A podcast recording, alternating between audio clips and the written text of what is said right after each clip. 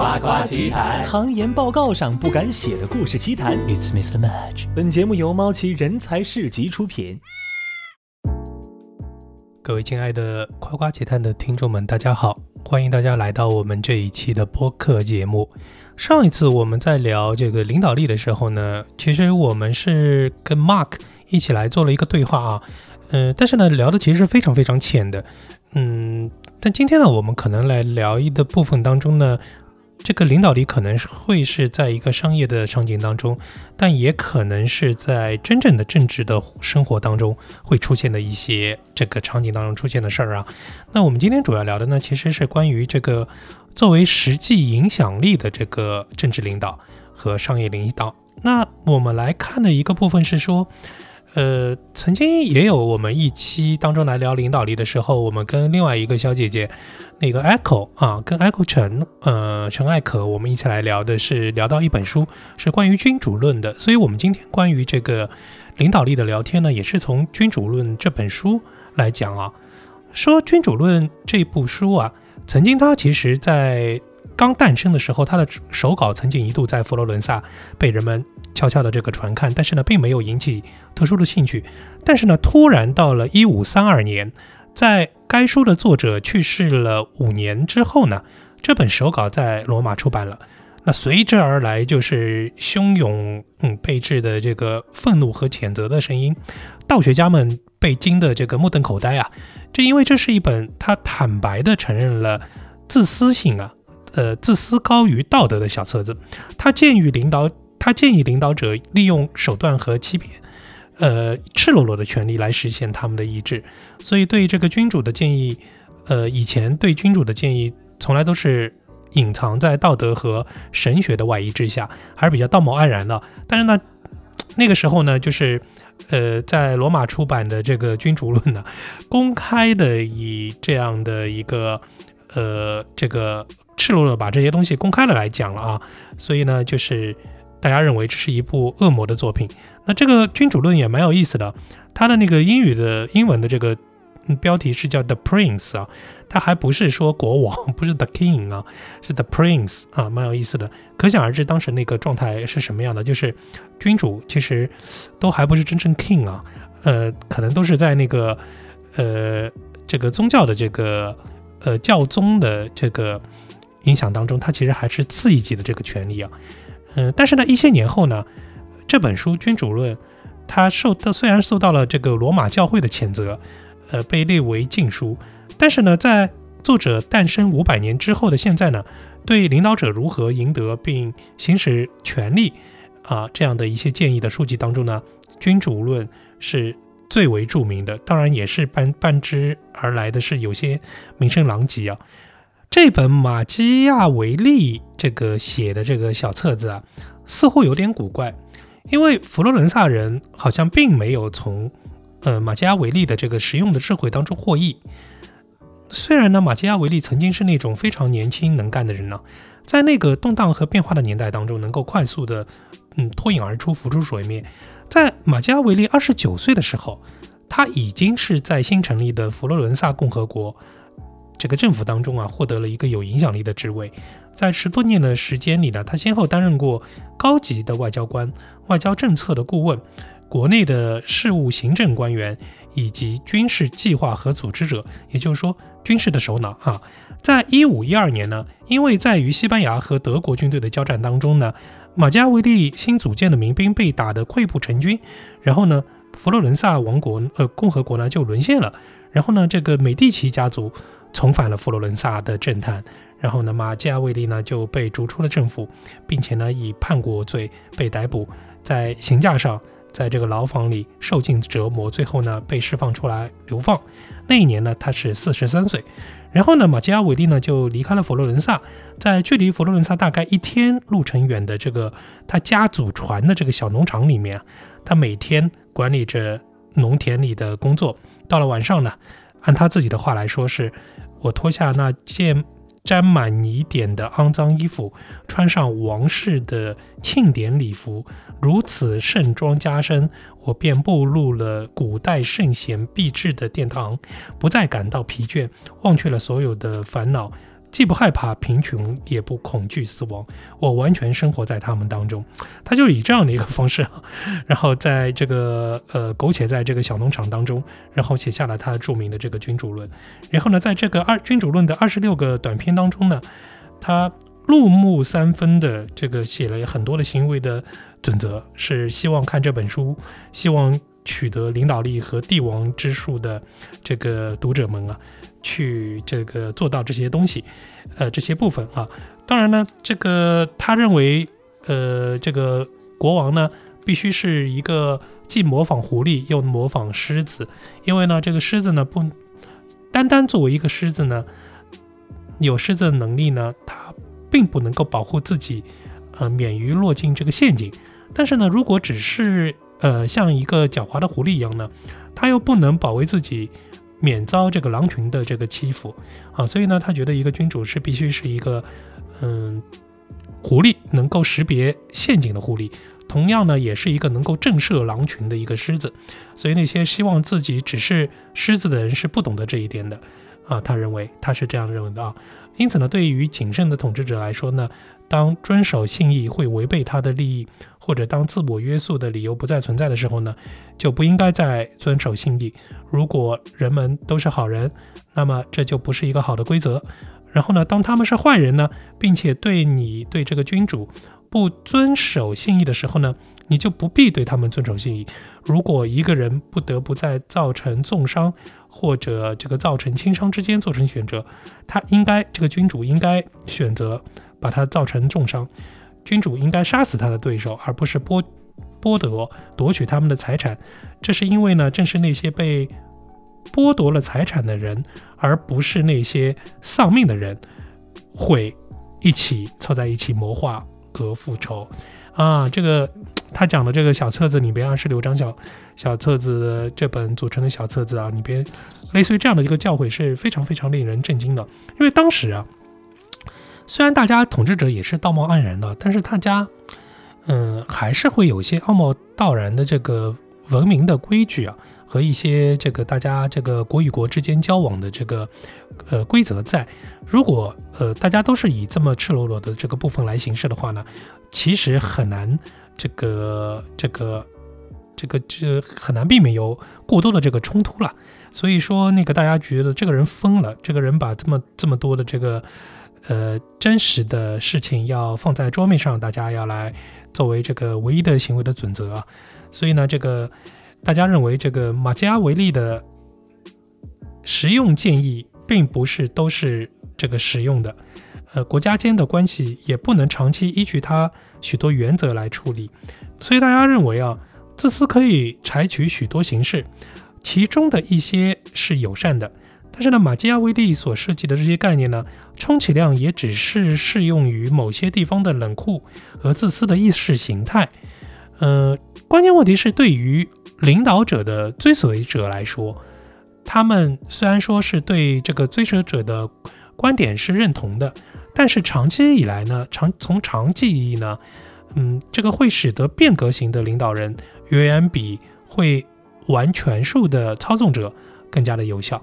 啊，什么意思呢？其实这个意思，也就是说，马基亚维利所写的那种君主论当中所教的那些所谓浅薄的权术和领导之术呢，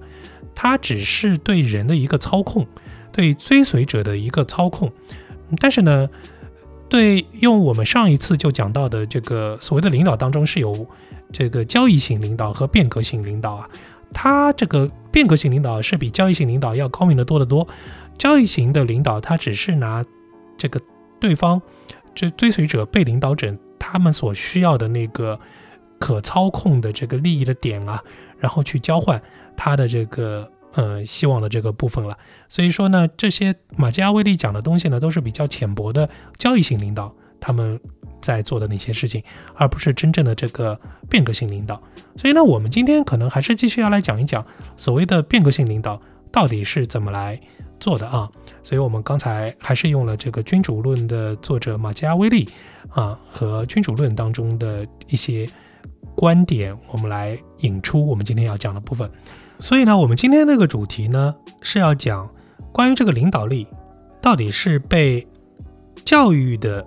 领导、教育式的领导被教育啊，还是说是被操纵的？这是一个非常有趣的话题啊。马基亚维利的这些效仿者，他们所写的这些关于领导力的操作指南啊，他可能是会给到一些小小的一些建议啊。但是如果把它放到一个更广泛和更复杂的这个组织系统或者集体当中，我们就会发现，他们所教的那些东西，所阐述的类似于像马基亚维利的，呃，这个君主论当中的那些东西啊，真的是不切实际，是会误导方向的。嗯，这呢，其实很很归根溯源是什么样的一个原因呢？是因为像马基雅维利他们讲的这么肤浅的一个权术。嗯，他呢是把领导力是作为一种技术来看，这种技术又是比较浅薄的技术，它通常是和市场操纵的这个技术是非常类似啊。大家来看看啊，比如说它是通过用营销促营饱和促销营销的这个手段和宣传的手段，然后呢利用受众，利用对方啊，就要去影响的那些人啊，呃，利用他们的低层次的欲望和需求，然后呢创造创造出。之前并不存在的这个希望和渴望，更有甚者呢，嗯，这些这个马基亚维利的效仿者的他们的册子也好，嗯，或者说可能像君主论也好，他们会把人当做东西，而不是当做人，被当做利用的这个工具，嗯，或者说打个不切当的比方，它像一个被嗯那个攻克的堡垒啊。被定为目标，像要去攻克的堡垒一样被攻击啊！所以他们最多也就是在人们之间啊和人的内心去寻找动机的最低限度的共同点，而利用这些动机呢，是为了权力行使者的自己的利益，而不是为了权力所影响的目标的利益啊！所以就是他们充其量其实也是交易型的这个领导，而不是变革型的领导。所以讲到这个。这种比较肤浅的这个东西呢，但是呢，它相对来说啊，嗯，又比较容易蛊惑人心，或者说，嗯，被推广啊。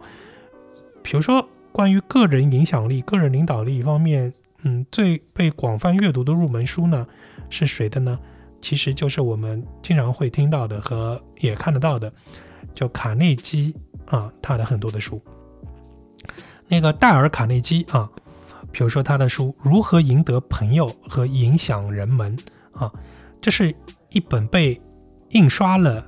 一百十三版的这样的一本书啊，呃，可能现在又远远不止了吧。然后这个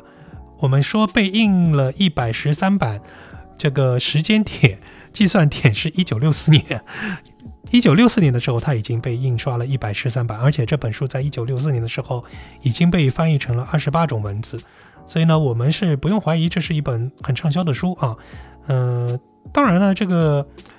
这个、这个、这个卡内基这本书也是通过卡内基办举办各种各样的讲习班啊，所以他在推广这样的一个、一个、一个这样的一个部分。而且呢，卡内基呢把他的这套东西呢是作为众多的这个教授销售招数的销售方式啊，销售行销方式的这个这个课程是一起来推广的啊。嗯，所以说呢，这个是一个蛮有意思的一个点啊。所以说呢，当一个人将这些说服的技巧放在一个更广泛的环境当中，并且考虑他对政治这个竞技场的意义的时候，疑惑就会产生了啊。比如说呢，就是导致销售好的。一个一个洗衣机，如果卖台洗衣机啊，导致台洗衣机卖的好，有可能是它的广告语，或者说这个推销员啊，对这个卖洗衣机的时候他的甜言蜜语。但是呢，这个东西到底有多重要呢？它能够有维持多长时间呢？如果一个销售人员靠的是这个销售时候的甜言蜜语或者这个广告，而不是靠这个产品的质量，那么这台洗衣机啊，呃，会不会在这个记忆淡漠之前就已经坏掉了呢？啊，所以这种呢，其实就是满足所谓的较低的这个需求，这个销售人员激发了一种更高的需求，但是呢，他对这个有所作为吗？如果把它放在这个政治领域当中，或者一个长期的商业的这个这个这个领域当中啊，我们就会发现这样的问题，就是，嗯，这个领导者啊，他经常想要表现的是个人的个性和魅力，而不是实质。所以呢，他这种交易呢是非常短暂的成立，交易成立是非常短暂的。嗯，他可能短暂的得到了大家认可，得到了大家的微笑，对他的名气的名字的记忆，或者得到了在政治上得到了一张选票啊。嗯，但是呢，这个在公共政策的更持久一些的交换当中，或者说在商业环境当中更持久的长期价值主义的这个过程当中，就会有问题啊。但是呢，这个像类似于卡内基推销的这套这套嗯销售之术和这种所谓的这个个人影响力的提升个人影响力的这个嗯小技巧当中，确实有很多东西是很很有意思的，因为这些东西在我们小时候，在我小时候其实也会。呃，看到，比如他们会教大家一些什么东西呢？嗯，我举点例子啊，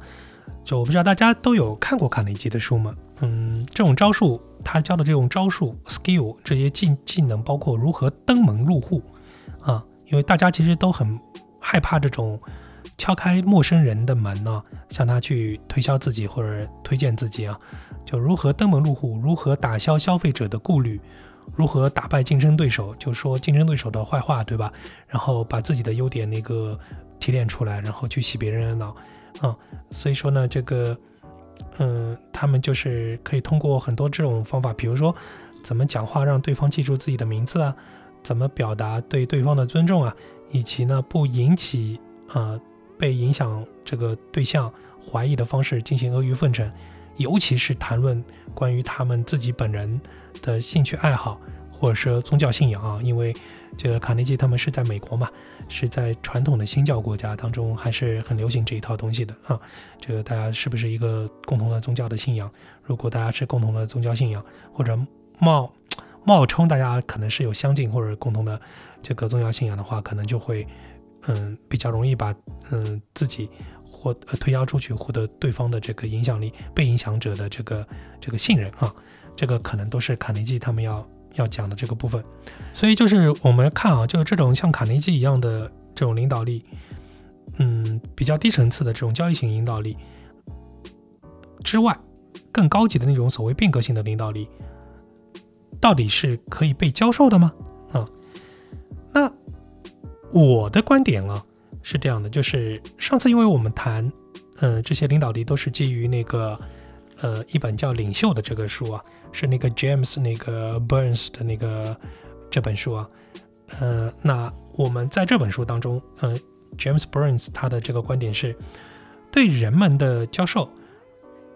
对人们的这个教教授啊，嗯，这个领导力的教授，可以是通过在各种可辨识的物理的、心理的。社会政治的环境之中的经验分享和动机互动，最终教育和领导相互之间是可以被渗透的，而且呢是变得几乎不可分割。但只有当他们两者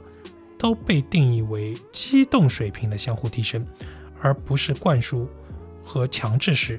才是如此。什么意思呢？他讲这段话意思，他觉得首先他肯定领导力这个部分，而且是更高级的领导力、变革性的领导。是可以被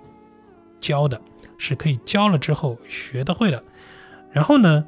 关于教这件事情呢，它是可以通过各种这个物理的和心理的和在环境的这个过程当中，这个进行一些经验的分享和互动来学习的。然后最终呢，这个关于教和这个领导力的提升这两件事情呢，啊。是相互之间互动的啊，意思也就是说，教了之后学会了，他的领导力提升了一点了，反而可能对这个教领导力这件事情呢，教教育培训别人领导力这件事情呢，又提出了一些新的要求，对吧？嗯，就希望他可能讲的更全面一点，发展的更全面一点，或者怎么样，然后是这样互动的，而不是呢是灌输式的，是这样的啊。所以其实呢，这这个用现在的这个，因为这本这本书写的比较早，是一九六四年的，所以当时的我个人觉得是当中他关于这个所谓的教练，这个 coach 教练，这个辅导和教练这个这种培训技能啊，他当时还没有这个发展出来，很厉害啊，不像现在已经是非常全面了。所以他其实讲的，我觉得更多的是辅导，是这样的一件事情，就是辅导和学会，辅导和学会啊，辅导之后，然后学会了，然后正向反馈，然后再去辅导，再去修正，这样的一个相互之间的这个关系啊，其实是是 OK 的，而不是说只是大家在上面有人讲课，下面呢大家这个填鸭式的这个教育把它记录下来，然后去背，然后这种呢其实是不一定学得会的，所以是通过辅导和训练，其实领导力这个东西是可以被呃提升。而且可能是有可能速度挺快的，所以这个外面其实现在也有蛮流行的这个所谓的领导力的培训啊，指的就是这样的一个部分。然后呢，他也讲到了说，探寻老师和学生之间的这种关系，说这个领导者啊是有效的帮助和动员和鼓励他们的支持者，他们必须是完整的人，完整的人，他叫 whole persons 啊，必须是完整的人。什么叫完整的人呢？他定义为是既要进行思考。也要进行感受，这个呢才叫有完整的能力的人啊。所以他们他们说，作为教育者，作为领导者所面临的问题啊，并不是去促进狭隘的自我中心式的自我实现，而是去拓展对人类需要及其满足手段的意识，去改善领导者和呃这个教育者负有的这个责任，并且这个有权利去影响更大的社会的状况。所以说，我们正在讨论的这个领导力的教学啊，它所处的这个背景是民主的程序和价值观念，并不是装饰、时尚或者是外表，而是道德教育的本质。什么意思呢？就是我们我们现在在讨论的这个领导力啊，呃，它其实是呃真正的在讨论一些程序和观念的。为什么呢？因为我们可以看出。真正的领导，特别是比较高级的所谓的这种领导的模式啊，就是不是交易型的，而是变革性的这个领导的这个模式啊，它其实是一个领导者，他去影响这个被领导者、追随者，追随者呢去追随领导者，他们是一个完整的互动啊，所以说在这个互动的过程当中呢，是非常非常需要这个。民主的程序和这个价值观念的，而不是说可能大家只是单向的说增加领导者的一切的这个嗯这个所谓的权术啊，去掌握很多操纵的操控的这个能力啊。所以说呢，在这个过程当中呢，这个整个探讨、辩论，甚至于争吵，其实都不是一个坏事啊。是甚至于可能有一些争吵，争吵是非常激激烈的啊，是这样的。呃，然后在这个过程当中，其实就构成了整个呃领导的稳定的这个形式和结构，阶段性的稳定啊，是这样的一个一个过程。所以，我们嗯今天聊的这个部分比较有意思啊，我们来简单总结几个。第一个呢，就是我们来简单总结的，就是大家在市面上会看到非常多的关于领导力的和呃和领导话题的这个小册子也好，或者书也好，可能会。蛊惑我们啊，因为我们每个人都希望能够变得无比强大，对吧？会蛊惑我们说，OK，你怎么变得是呃这个万人之上，对吧？是这样的一个一个样子，有领导力啊，嗯，但其实呢，它是蛊惑了大家内心对权力权欲的一种这个渴望啊，这是人性本身是正常的啊。但是呢，它其实是错的，因为真正的领导并不是这个样子的，真正的领导他其实是一个。把自己放到这个被领导者、追随者和去领导别人的这个呃这个二元结构的整个集体当中，去把它融入当中，并不是把自己的私利可能拿出来去干嘛去放大，而是说，嗯，他是影响别人的，影响别人呢，是为了帮助别人去获得他们的这个利益。而且这种利益到底是什么是真正的利益呢？什么是真正的长期有效的这样的一个利益呢？是要通过大家一起形成共识，然后形成好的机制，然后去不断获得的。是其实在讲的是这样的一个部分啊。所以这是我们其实很想谈的这个所谓的再谈领导力今天的这个话题。那我们呢，先这个可能讲的也一般啊，这个因为这些都是。呃国外的这个学术的这个书籍翻译过来的这个资料啊，所以我们就是尝试第一次尝试一个单口来讲讲干货啊，讲讲这个政治哲学当中的一些部分。如果大家